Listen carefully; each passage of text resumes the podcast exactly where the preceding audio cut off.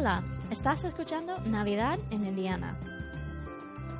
Un diario de viaje a modo de podcast sobre estas fiestas y otras aventuras en el medio oeste de los Estados Unidos. Merry Christmas.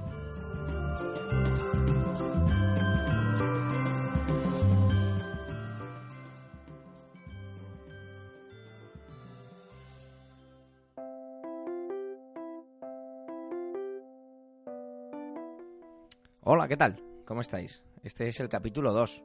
Si os fijáis bien pone 2.0, historia y geografía, pero solo un poco. Luego ya explicaré por qué es esto de solo un poco. Lo primero que quiero hacer es daros las gracias a todos, los compañeros, amigos, a través de Twitter, Facebook, de viva voz, que me habéis, que me habéis dado feedback, que habéis escuchado, que habéis acogido el podcast. Es cierto que en muchos casos es porque os he perseguido de esa manera tan sutil y poco plasta de la que tengo como característica personal, ¿no? Fuera la broma, de verdad, muchísimas gracias. Y gracias por el feedback. Eh, he tomado nota de, to- de todo ello e intentaré, en la medida de lo posible, cumplir con ciertas, no exigencias, evidentemente, pero sí, sí recomendaciones, sí, mm, pues una pequeña guía, ¿no? Así que de verdad, muchas gracias. Por eso os pedía que me comentarais. Eh, otra cosa curiosa, y es por eso lo del 2.0. Mirar, ha habido mucha gente. Una de las cosas generalizadas, pero también entiendo que es porque hay gente que, que está escuchando esto y que no normalmente no es consumidora de podcast, me dice que los capítulos. eh, que el capítulo anterior se le hizo largo. Eh, mirar, duró como 16 minutos. Se nota que no consumen muchos podcasts porque, porque yo eh, vengo de escuchar o soy consumidor de programas como La órbita de Endor, que os recomiendo muchísimo si sois frikis como yo, donde hay programas que pueden durar hasta 8 o 9 horas. A ver, no es lo normal esos 8 o 9 horas, suelen ser especiales, pero, pero existen, ¿vale?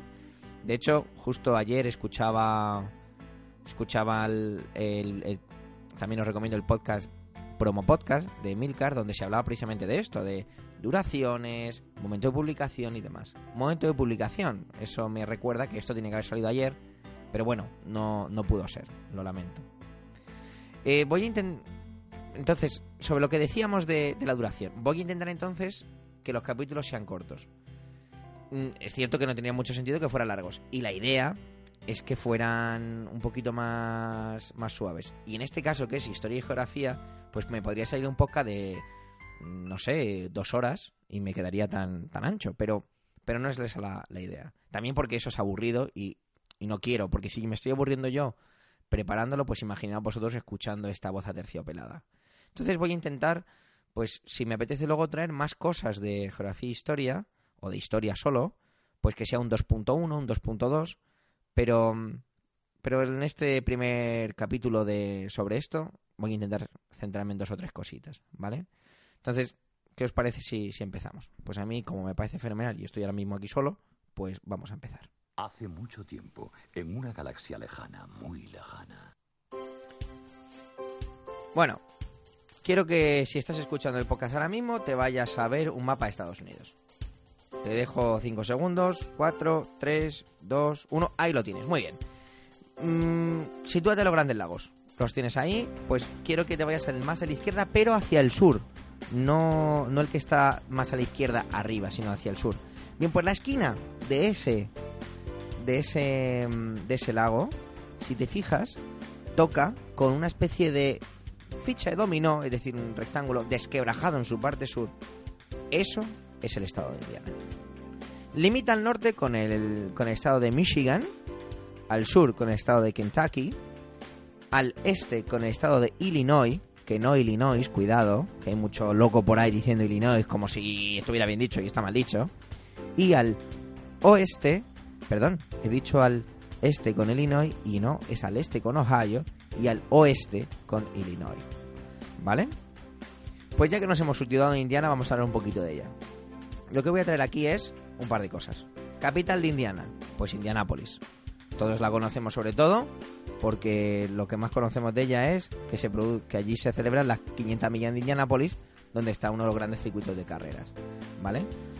Nombre de Indiana, ¿por qué? Bueno, pues nos podría ser fácil deducirlo y es que se denominaba así por que era la tierra de los indios, donde vivían los indios. Se considera eh, la región del medio oeste. Esto es curioso porque si sigues mirando el mapa, no está en la parte oeste, pero como hasta bien entrado el siglo XIX no se hizo la llamada conquista del oeste, pues esa era la parte oeste de lo que era Estados Unidos en aquella época. Entonces se conserva esa, esa nomenclatura. Eh, Indiana, pues es un estado, no es de los más grandes ni los más pequeños, es una cosa bastante medianilla, medianilla tirando hacia abajo, pero bueno, tampoco, tampoco mucho más. Y ¿qué más podemos decir de, la, de lo que es Indiana? Pues que tienen así como un apodo. Eh, esto es difícil de pronunciar para mí, así que espero no liarla, lo he, lo creerme que lo he, que lo he practicado. Se les denomina Hoosiers. Vale, voy a decirlo otra vez porque lo he dicho mal, estoy seguro. Es Hoosiers. Vale. Hay varias teorías sobre esto, es una especie de... No es, no es, un gentilicio exactamente, se pensaba que era una especie de jerga local, que, se, que fue evolucionando y al, final acabó como Hoosiers. También se dice que había un tal Samuel Hoosiers que solo contrataba gente de Indiana. Bueno, hay varias teorías sobre esto, ¿vale? Simplemente, pues, que lo sepáis. Luego, todos los estados norteamericanos tienen como un lema, ¿no? Como una especie de eslogan. El de Indiana viene a ser The Crossroad of America. Esto es porque como en, la, en aquella época era una zona de alto comercio y de paso para, para, esos, para la parte del oeste, pues ha conservado ese nombre. De hecho, eh, grandes autopistas pues cruzan el estado y sigue conservando ese nombre, The Crossroad of America. ¿Qué más vamos a contar sobre Indiana y en este pequeño capítulo? Pues mirar, vamos a hablar un poco de los símbolos. Por ejemplo, primer símbolo, la bandera. Tenéis que imaginaos una bandera con un azul marino, casi, casi. Eh, es un poco más oscuro que el de la Unión Europea, para que os hagáis una idea, ¿vale? Entonces, en el centro tiene una antorcha, que nos puede recordar un poco a la antorcha olímpica, y tiene estrellas a su alrededor, ¿vale? Alrededor de la, antorcha. En concreto tiene 13. ¿Por qué 13? Bueno, pues por las 13 colonias originales, ¿vale? Debajo de la antorcha tenemos luego en la parte de dentro otras cinco más, que serían los cinco estados siguientes que se anexionaron a las trece colonias, y encima de la antorcha hay una estrella un poco más grande y escrito la palabra indiana, que hace referencia al estado de Indiana. Entonces, si hacemos cuentas, si 13 más 5 más 1, pues nos sale que el estado de Indiana fue el número decimonoveno en anexionarse a las 13 colonias de Estados Unidos. Esto de la bandera creo que lo he explicado. Bueno, la verdad es que me siento bastante orgulloso de cómo lo he explicado. El sello de Indiana, el sello del Estado. Bueno, el sello es un, es, un círculo, eh, no tiene forma rectangular como la bandera. Pone Seal of the State of Indiana y dentro de él encontramos un dibujo con un hombre talando un árbol que es un, es un tipo de árbol que tengo aquí apuntado que es un sicomoro. No sé si se pronuncia sicomoro, porque sí, yo creo que es llana, sicomoro, sí. Un bisonte por ahí corriendo con las patas traseras levantadas y un sol poniéndose al fondo. Y las hojas de un árbol que hacen referencia al tulípero, que es otro de los símbolos del estado. Me hace gracia porque Indiana son todo llanuras, creerme, son todo llanuras. Y, esas colinillas que han dibujado en el, en el escudo, pues me hace, perdón, el escudo o sello del estado, me hace gracia porque, porque creerme que Indiana es aburrida de, de conducir. Puede que te encuentres a la derecha maíz y a la izquierda soja y cuidado, que a lo mejor en la siguiente curva te lo encuentras al revés. A la izquierda soja y a la derecha maíz. O sea que así de aburrida es Indiana. Oye, tiene otras virtudes, pero no en cuanto a su paisaje. Esto le hace que el clima sea un poquito inestable porque al ser tan llano y al tener el norte los grandes lagos, pues se produce un poquito de inestabilidad atmosférica. No, no, tranquilos que, que ya paro de ponerme así tan historia, lo diré más. Os voy a dejar en los comentarios, os dejo, perdón, los comentarios no, en, el, en la entrada del blog os dejo pues una canción que es la representativa del Estado, que es así como, esperar que tengo aquí el nombre y es On the Bank of the Wabash, Far Away.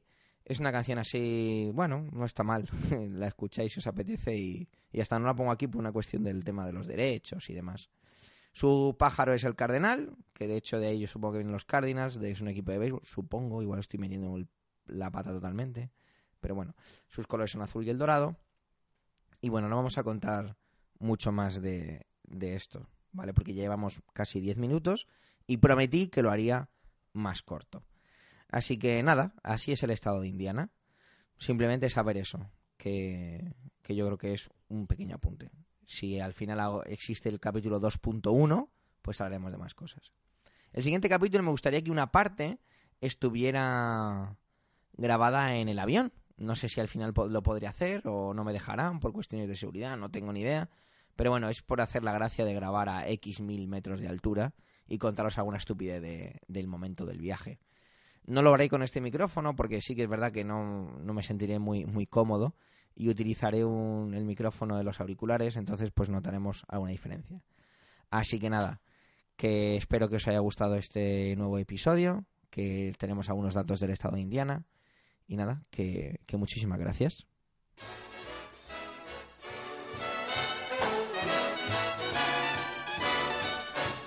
You better watch out, you better not cry, better not pout, I'm telling you why. Santa Claus is coming to town. No olvides dejar tus comentarios en la página web navidadenindiana.wordpress.com, en el canal de iVox Navidad en Indiana y también en Twitter como arroba Javi Soler Bernal. ¡Feliz Navidad! He sees you when you're sleeping. He knows when you're awake. Knows if you've been bad or good, so be good for goodness sake.